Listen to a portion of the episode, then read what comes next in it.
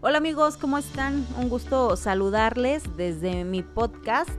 Eh, un día más, eh, gracias por, por, escucharme y bueno, el día de hoy voy a ser súper breve porque quiero platicarles eh, en corto acerca de lo que fue el tercer seminario de cine en su versión online. Después de bastantes años de estar detenido este, este evento, este proyecto, lo retomamos este año. Y bueno, la idea era justamente regresar en vivo y a todo color de manera presencial, pero debido a estas cuestiones sanitarias a nivel mundial, lo tuvimos que emigrar a, um, su versión en línea, pero la verdad estoy muy contenta porque los resultados fueron bastante buenos. Eh, para, nosotros, para nosotros fue un super éxito. Y muy contentos porque no solamente tuvimos eh, personas eh, de la comarca lagunera, sino también tuvimos de Puebla, de Durango Capital y de Ciudad de México. Así es que la verdad para nosotros eso estuvo súper genial. Gracias a, todas las personas que se inscribieron a este seminario y bueno, la verdad fue sumamente provechoso. Tuvimos muchas personalidades que nos acompañaron y eh, estoy muy satisfecha. En realidad, bueno, todos coinciden con que si te gusta esto tienes que prepararte, que estar ahí, que insistir y nunca desistir. Em, tuvimos, eh, vamos a hacer un recorrido, les quiero contar acerca de, los días que, estuvimos eh, con las ponencias y bueno, eh, tuvimos por ejemplo quien abrió el seminario en esta ocasión fue Osmani, que él es el director, quien es el director de la agencia Humano y responsable junto con la productora Archer Troy.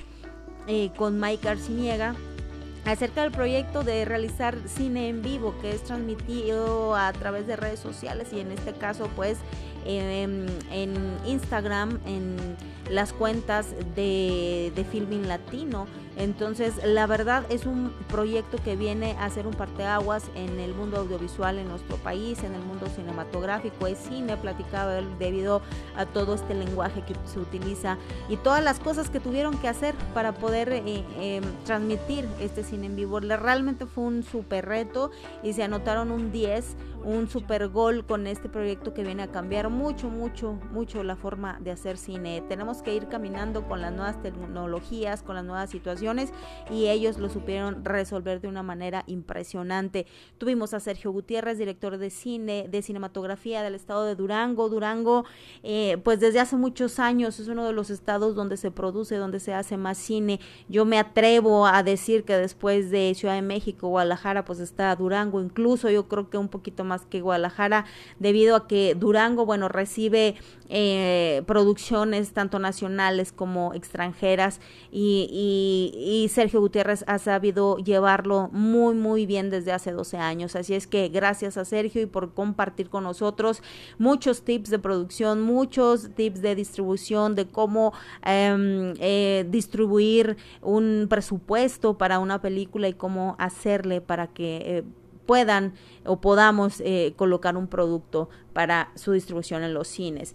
También pues estuvimos con la directora del CCA, que es lo similar al CCC, nada más que esta escuela pues la tenemos aquí en el estado de Durango y ella nos platicaba acerca de todo este desarrollo y toda la importancia que tiene eh, el cine en la vida de, de, una persona y que bueno, justamente es eso, aportar eh, el talento, el sentimiento y la creación de cada uno de los estudiantes y de las personas en general que están interesadas en este maravilloso arte de la cinematografía. También tuvimos por ahí a Natalia Brustein y, mm, también tuvimos, bueno, ella es documentalista, entonces eh, también eh, acompañándola en la charla, bueno, ellos dos, es Bruno Santamaría, donde nos platicaban acerca justamente del Foprocine, que es donde básicamente eh, muchos cineastas o ellos como documentalistas, pues basan sus producciones. este fondo es, bueno, es un, o era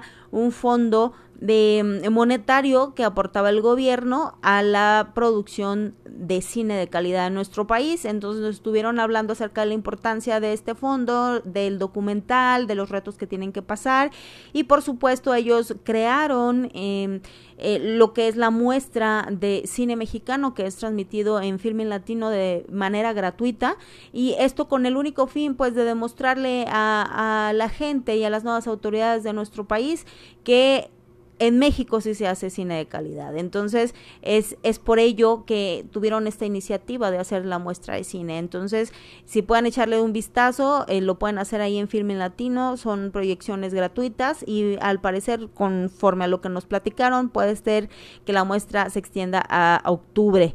Entonces es una magnífica oportunidad. También em, eh, tuvimos eh, con nosotros platicándonos acerca de... Bueno, eh, su servidora también estuvo platicando acerca de, del quehacer del quehacer eh, cinematográfico y de que siempre tienes que estar pues con toda la motivación del mundo, eh, debes de estar bien enfocado a, a, lo que tú quieres hacer, em, bien preparado y, que hay que estudiar definitivamente porque em, es, bueno, sumamente importante la preparación para que tú puedas eh, salir adelante. Entonces, eh, es bien, bien importante que no no desistas. Y bueno, cerramos la plática eh, con los invitados que ahora sí que crearon el grupo del gremio, esta plataforma maravillosa que se realizó a través de Facebook sobre todo, pues para tener una efectiva y una afectiva comunicación entre las personas que se dedican justamente al medio audiovisual en México y es una plataforma extraordinaria ya que ahí puedes eh, no sé anunciar desde tus productos en renta como son cámaras este luces eh, bueno todo todos los fierros como les decimos nosotros hasta poder encontrar un actor, entonces, o director de locaciones, o gerente de locaciones, de todo, de todo.